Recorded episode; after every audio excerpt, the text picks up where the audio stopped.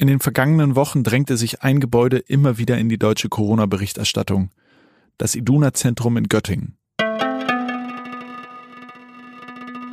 18 Stockwerke, 400 Wohnungen, 600 Corona-Tests, 60 bestätigte Fälle. Und das zu einer Zeit, als sich halb Deutschland schon in Sicherheit wähnte. Doch so schlimm der Ausbruch auch ist, eigentlich geht es um was ganz anderes nämlich um Rassismus.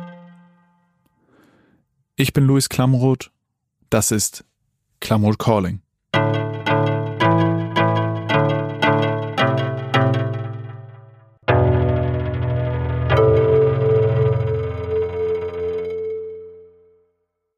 Kate, jeder Corona-Ausbruch ist schlimm, das ist klar. Aber jetzt geht es um Rassismus. Was genau ist da in Göttingen passiert? In diesem Wohnblock, von dem du erzählt hast, dort leben vor allen Dingen Sozialhilfeempfängerinnen, Geflüchtete und Familien mit Migrationshintergrund. Und als dieser Corona-Ausbruch bekannt wurde, hat die Stadt Göttingen diesen zunächst mit den Feiern anlässlich des muslimischen Fastenbrechens in Zusammenhang gebracht. Und die Presse hat das regelrecht aufgefressen. Nach dem Feiern des muslimischen Zuckerfestes in Göttingen durch mehrere Großfamilien hat sich das Virus dort massiv ausgebreitet. Nach einem Corona-Ausbruch im Zusammenhang mit Familienfeiern in Göttingen arbeiten die Behörden mit Hochdruck daran, alle Kontaktpersonen arabisch-albanischer Herkunft In diesem Hochhaus sollen sich viele Mitglieder von Großfamilien anlässlich des muslimischen Zuckerfestes am 23. Bei privaten Familienfeiern am muslimischen Zuckerfest verbreitete sich das Virus rasant. Doch von Kooperation keine Spur.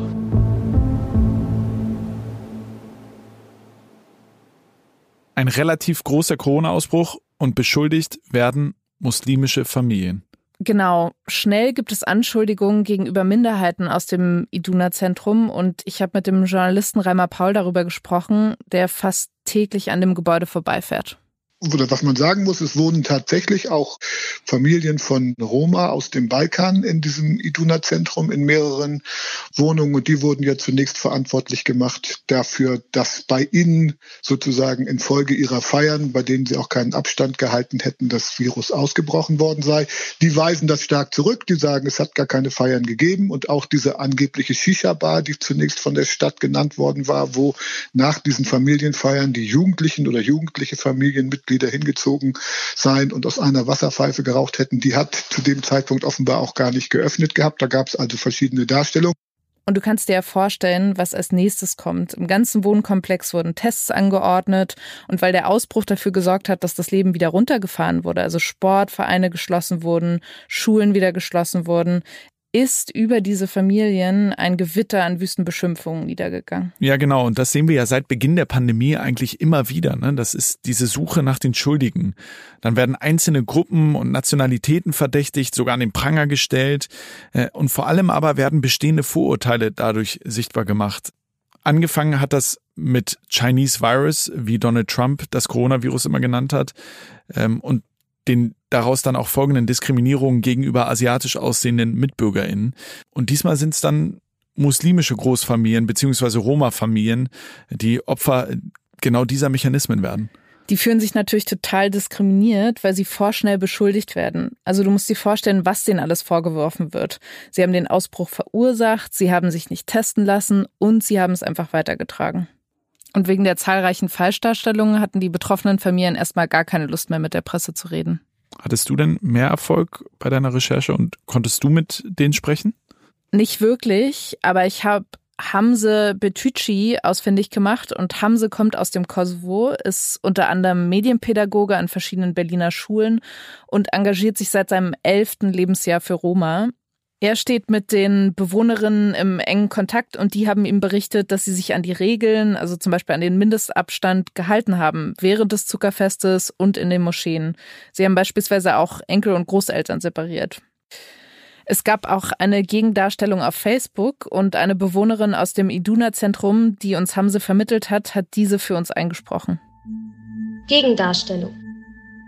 Sehr geehrte Damen und Herren der Presse, mit großem Befremden haben meine Familie und ich die einseitige, unkorrekte und unvollständige Berichterstattung Ihrer Zeitung zur Kenntnis genommen, um verschiedene Dinge klarzustellen. Eine Zusammenkunft mehrerer Personen fand nur anlässlich des Gebetes in der Moschee statt. Genehmigung des Ordnungsamtes lag vor. Hier wurden sämtliche Abstands- und Hygieneregeln eingehalten. Eine Feierlichkeit, wie von ihnen propagiert, fand nicht statt. Der wahrscheinliche Patient Null ist nicht Bestandteil unserer Familie, sondern ist ein Einwohner des Wohnkomplexes. Das Nicht-Einhalten von Hygiene- und Quarantäneregeln anderer Personen sollte nicht uns angelastet werden, wie im vorliegenden Fall geschehen. Familienmitglieder von uns haben das zuständige Amt im Vorfeld mehrfach telefonisch über die Quarantäneverletzungen des mutmaßlichen Patienten Null in Kenntnis gesetzt. Die resultierenden Infektionen basieren auf Kontakten im häuslichen Bereich, da wie bekannt das Covid-19 über die größeren Aerosolen übertragen wird, welche gerade im Hausfluren eine längere Verweildauer haben. Die Berichte über Familienmitglieder, die nicht zu Corona-Tests erschienen seien, sind für uns nicht nachvollziehbar. Tatsache ist, dass mehrere Familienmitglieder von den Teststationen weggeschickt wurden, mit dem Hinweis, dass sie symptomfrei sind. Meine Familie und ich sorgen sich sehr über das Bild, das von meiner Familie und meinen Mitmenschen gezeichnet wird. Wie daraus resultierende Anfeindungen meiner Familie bewegen sich am straflichen Bereich. Und für diese Entwicklungen zeichnen sich durch ihre unvollständige Berichterstattung kausal. Wir fordern Sie auf, diese Richtigstellung entsprechend zu verbreiten. Mit freundlichen Grüßen, die betroffenen Familien. Da prasselt dann so eine Berichterstattung auf dich und deine Familie ein und du merkst, da sind total viele Falschbehauptungen, aber so richtig was machen kannst du nicht. Also gehst du auf Facebook und versuchst die Öffentlichkeit davon zu überzeugen, dass das, was die Menschen gerade über dich und deine Familie in den Zeitungen lesen, nicht stimmt. Ähm, Kate, hat diese Gegendarstellung denn was gebracht? Die Stadt ist nach dieser Stellungnahme ein wenig zurückgerudert und sie haben auch gesagt, dass es natürlich nicht ihre Absicht gewesen ist, irgendwelche rassistischen Vorurteile zu bedienen. Und sie waren auch selber sehr überrascht über die Reaktionen, die es gab. Aber ähm, dennoch hat auch Reimer Paul gesagt, dass natürlich die erste Berichterstattung ausschlaggebend war. Aber am Anfang war eindeutig die Berichterstattung in der Stadt und auch über regional so unhinterfragt. Aha, die Roma, die haben keinen Abstand eingehalten, die halten sich ja sowieso hier an kaum was und Großfamilie, Muslime sind es auch, kein Wunder. Ja, das ist immer die Gefahr bei voreiliger, zu schneller Berichterstattung, ähm, dass man da genau solche Vorurteile bedient und Annahmen einfach ungeprüft wiedergibt. Ja, es waren genau die richtigen Schlagworte und damit ein Selbstläufer. Ich hatte das noch versucht rauszubekommen, leider keine Zahlen jetzt vom Gesundheitsamt, wie viele von diesen rund 60 sozusagen da den Roma-Familien zugeordnet werden können und wie viele andere Nationalitäten. Also das lässt sich im Einzelnen nicht auflösen. Aber diese Vorurteile auch von Medienschaffenden, ich nehme mich da überhaupt nicht aus, dass das am Anfang viel zu wenig im Fokus gestanden hat, das äh, ja, macht es natürlich irgendwie scheinbar einfach, da so eine Berichterstattung so aufzuziehen. Corona, Muslime, Großfamilien und Iduna-Zentrum, das passte. Das war so eine richtige Melange. Das war eine schöne Mischung, aus der man schöne Schlagzeilen produzieren konnte. Ja, und um solche diskriminierende Berichterstattung zu vermeiden, steht ja eigentlich auch im Pressekodex, dass die Nationalität nicht im Vordergrund stehen sollte, solange diese nicht relevant ist. Das bezieht sich da zwar auf die Berichterstattung bei Straftaten, aber irgendwie muss ich in diesem Fall oft daran denken. Ja, solche Meldungen bleiben letztlich hängen und bestätigen ungerechterweise bestehende Vorurteile. Es wurde öffentlich wirklich aufs Übelste unter den Beiträgen gehetzt und ganz vorne mit dabei war, wie du dir ja wahrscheinlich vorstellen kannst, auch die AfD. In einer Pressemitteilung schrieb der niedersächsische AfD-Bundestagsabgeordnete Jens Kästner von offensichtlich dreisten und ignoranten Verhalten arabischer Großfamilien. Obwohl zeitgleich zum Zuckerfest sein Kreisverband auf einer Wiese mit Bannern wie Gesicht zeigen statt Maskenzwang und Shutdown sofort beenden feierte. Das ist natürlich extrem scheinheilig. Außerdem ist ja bei der Übertragung von Corona nicht die Herkunft ausschlaggebend ob das das Iduna-Zentrum in Göttingen ist, ob das Flüchtlingswohnheime sind, ob das diese Schlachthöfe sind. Da war Niedersachsen neben anderen Bundesländern, NRW und Schleswig-Holstein ja auch ganz stark betroffen. Das ist, glaube ich, einfach so. Da, wo ganz viele Menschen auf einem Platz beengt zusammen sind und wo es allein aus Platzgründen nicht möglich ist, Abstands- und Hygieneregeln in dem Maß einzuhalten, in dem das vorgegeben ist, da bricht das leichter aus und verbreitet sich vor allem leichter als anderswo. Also hier wurde wieder einmal einer Minderheit die Schuld für einen Corona-Ausbruch und seiner Verbreitung zugeschoben. Dabei spielt es ja eigentlich überhaupt keine Rolle, welcher Religion sich die Menschen zugehörig fühlen oder wo sie ursprünglich herstammen. Es geht ja vielmehr um soziale Unterschiede und unter welchen Bedingungen Menschen leben. In engen Wohnverhältnissen, bei einem Hochhaus, in dem es nur zwei Fahrstühle gibt, ja, da hätte sich jeder von uns anstecken können. Das Virus trifft sozial Abgehängte einfach mit voller Wucht. Dass Corona bestehende Stigmatisierungen verstärkt, darüber habe ich auch mit Professor Vogel, dem geschäftsführenden Direktor des Soziologischen Forschungsinstituts in Göttingen, gesprochen. Herr Vogel, in Göttingen ist Corona ausgebrochen und jetzt reden wir über Rassismus. Wie konnte das passieren? Ich glaube, das ist ja nicht nur ein Göttinger Phänomen, ähm, dass Corona natürlich schon nochmal oder das Virus ähm, sehr stark auch Unterschiede, auch Kontroversen, auch Konflikte äh, eigentlich recht grell beleuchtet. Und das hat nun Göttingen auch in den letzten Wochen erfahren müssen, dass eben tatsächlich äh, das Virus jetzt weniger zu einer inneren Solidarisierung einer Stadtgesellschaft oder einer lokalen Gesellschaft beiträgt, sondern durchaus auch Konfliktlinien deutlicher sichtbar macht. Sie sagen Konfliktlinien deutlicher sichtbar machen oder schürt Corona auch neue Konfliktlinien? Ähm, ne, ich wäre ein bisschen unsicher, ob man sagen kann, dass Corona neue Konfliktlinien schürt. Ich glaube, das Besondere dieser Pandemie ist, ähm, dass eigentlich das Coronavirus die, die Brüche, die Fragmentierung, die sozialen Unterschiede, die sozialen Ungleichheiten, die da sind, eigentlich nochmal in ein etwas grelleres Licht rückt. Also sie werden stärker äh, beleuchtet. Ich glaube eigentlich nicht, dass neue Konflikte dadurch entstehen. Ich finde nur, dass alte Konflikte, also die alte Normalität wird in der neuen Normalität stärker äh, akzentuiert. Ich finde nur, und das betone ich dann schon immer wieder auch ganz gerne, auch jetzt in den Debatten der letzten Wochen, dass im Grunde genommen eigentlich die Stadtverwaltung und auch der Krisenstab da sehr besonnen und vernünftig gehandelt haben. Sie waren ja in der Kritik, dass sie da bestimmte Gruppen besonders hervorgehoben haben, aber ich glaube, eine Verwaltung oder auch ein Krisenstab hat auch eine gewisse Informationspflicht gegenüber der Bevölkerung. Also man kann jetzt nicht äh, bestimmte Informationen auch zurückhalten. Und insofern äh, fand ich, kam etwas äh, unsere Stadtverwaltung etwas schlechter weg, als mhm. ich es äh, wahrscheinlich verdient hätte. Wobei ich mich schon frage, ähm, aber vielleicht äh, liegen da die Schuldigen bei bei den Medien, äh, die das die das so aufgegriffen und aufgeblasen haben. Ähm, warum es wichtig, auch in solchen Fällen, warum es wichtig sein soll, ähm, dass zum Beispiel Herkunft von äh, infizierten Menschen mhm. ähm, äh, publiziert nach außen kommuniziert wird? Ja. Na ja, gut, ich meine, weil Sie gerade den Punkt der Schuldigkeit ansprechen oder der Schuld generell. Mhm. Ich finde, es ist relativ schwierig. Ich glaube, man, man muss allen äh, zugutehalten, sowohl einer Kommunalverwaltung als auch den berichtenden Journalisten. Wir sind äh, ja relativ unvorbereitet in eine solche Situation geraten.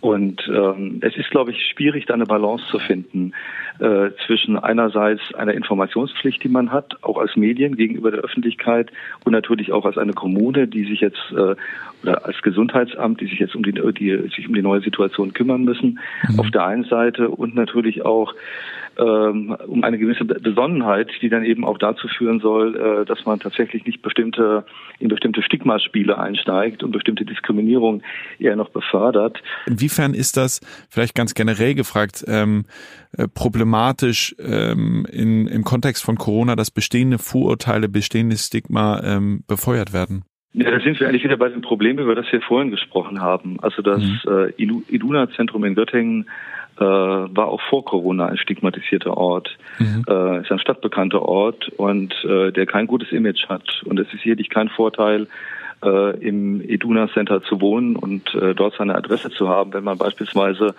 äh, sich auf dem Arbeitsmarkt oder an anderen Orten bewirbt. Äh, also der Stigma war ja schon da. Der Stigma wurde jetzt ja nicht durch Corona hervorgerufen. Mhm. Und da muss man natürlich, da haben Sie vollkommen recht, in der Tat Acht geben und sorgsam sein und besonnen sein, bestimmte Stigmatisierungsdynamiken nicht noch dadurch zu befeuern, indem man gewissermaßen das äh, noch eher stärker äh, gewissermaßen ausleuchtet, äh, was ohnehin schon als Stigma da ist. Aber das ist ein schwieriger Balanceakt, finde ich. Und äh, da tun wir uns, glaube ich, alle schwer. Da tut sich auch die Wissenschaft schwer, da tun sich die Journalisten schwer und auch die öffentliche Verwaltung, die damit beschäftigt ist. Ähm, Aber wir werden damit konfrontiert sein. Also Göttingen wird ja nicht der einzige Ort bleiben, an dem wir mit so einer Situation konfrontiert sind.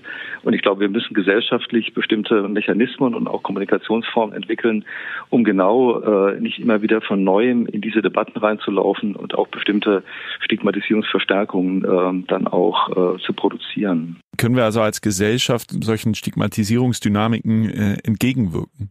Und was wir im Moment erleben, ähm, beschleunigt auch die, durch die sozialen Medien, durch Verschwörungstheorien, ist natürlich schon, dass wir eher unsere Aufmerksamkeit auf diejenigen richten, die im Moment ähm, sehr steile Thesen vertreten, die verschwörungstheoretisch unterwegs sind. Und ich glaube, da müssen wir ja fast eine Art gesellschaftlichen äh, Konsens finden und eine Art äh, Vereinbarung finden, äh, tatsächlich äh, besonnen zu handeln, besonnen auch zu sprechen, besonnen miteinander zu äh, kommunizieren. Denn äh, der Konflikt, den wir jetzt in Göttingen erlebt haben, wird nicht der einzige Konflikt sein. Und wie gesagt, es geht auch nicht nur um Stigmatisierungsfragen, sondern ich glaube, es geht um sehr basale Fragen der Verteilungskonflikte, mit denen wir in den nächsten Jahren konfrontiert sein werden. Und ähm, da müssen wir darauf vertrauen, dass wir als Staat, als Bürgergesellschaft dann tatsächlich auch die richtigen Worte finden, auch des Miteinanderumgehens. Herr Vogel, vielen Dank, dass Sie mit mir gesprochen haben.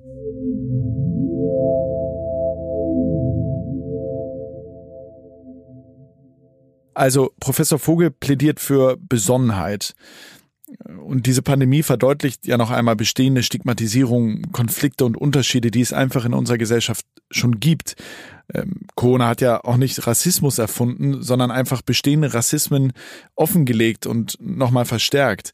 Und solche voreiligen Schlussfolgerungen wie in Göttingen, die sind natürlich total gefährlich und führen äh, zu genau den Trugschlüssen, die Reimer Paul ja auch so eindrücklich äh, geschildert hat. Wir müssen wahrscheinlich, und da hat Professor Vogel recht, einfach behutsamer agieren in solchen Situationen. Leider scheint es aber noch nicht ganz angekommen zu sein, weil wir haben ja gerade eine ähnliche Situation hier in Berlin. Ja, genau, da ist auch wieder die Rede von rumänischen Familien, diesmal im Berliner Stadtbezirk Neukölln.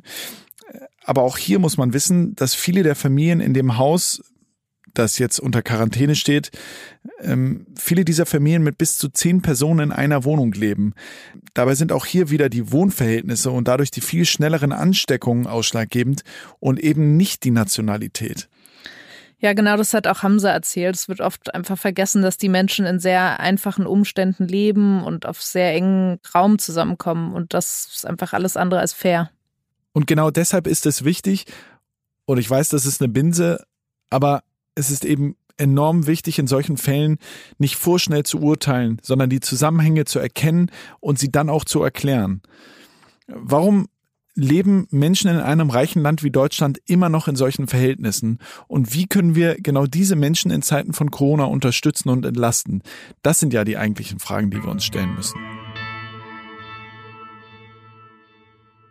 Und Kate, während wir das hier gerade aufnehmen, gibt es schon wieder neue bestätigte Corona-Fälle in Göttingen und schon wieder in einem Hochhaus.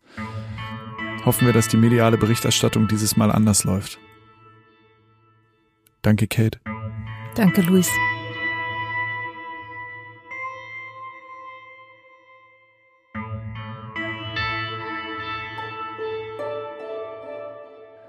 Klamroth Calling ist eine Koproduktion von Studio Bummens und K2H. Redaktion Patrick Stegemann, Kate Kubel, Keschrau Beros, Theresa Sickert und Laura Pohl. Ton und Schnitt Christian Pfeiffer und Henk Heuer.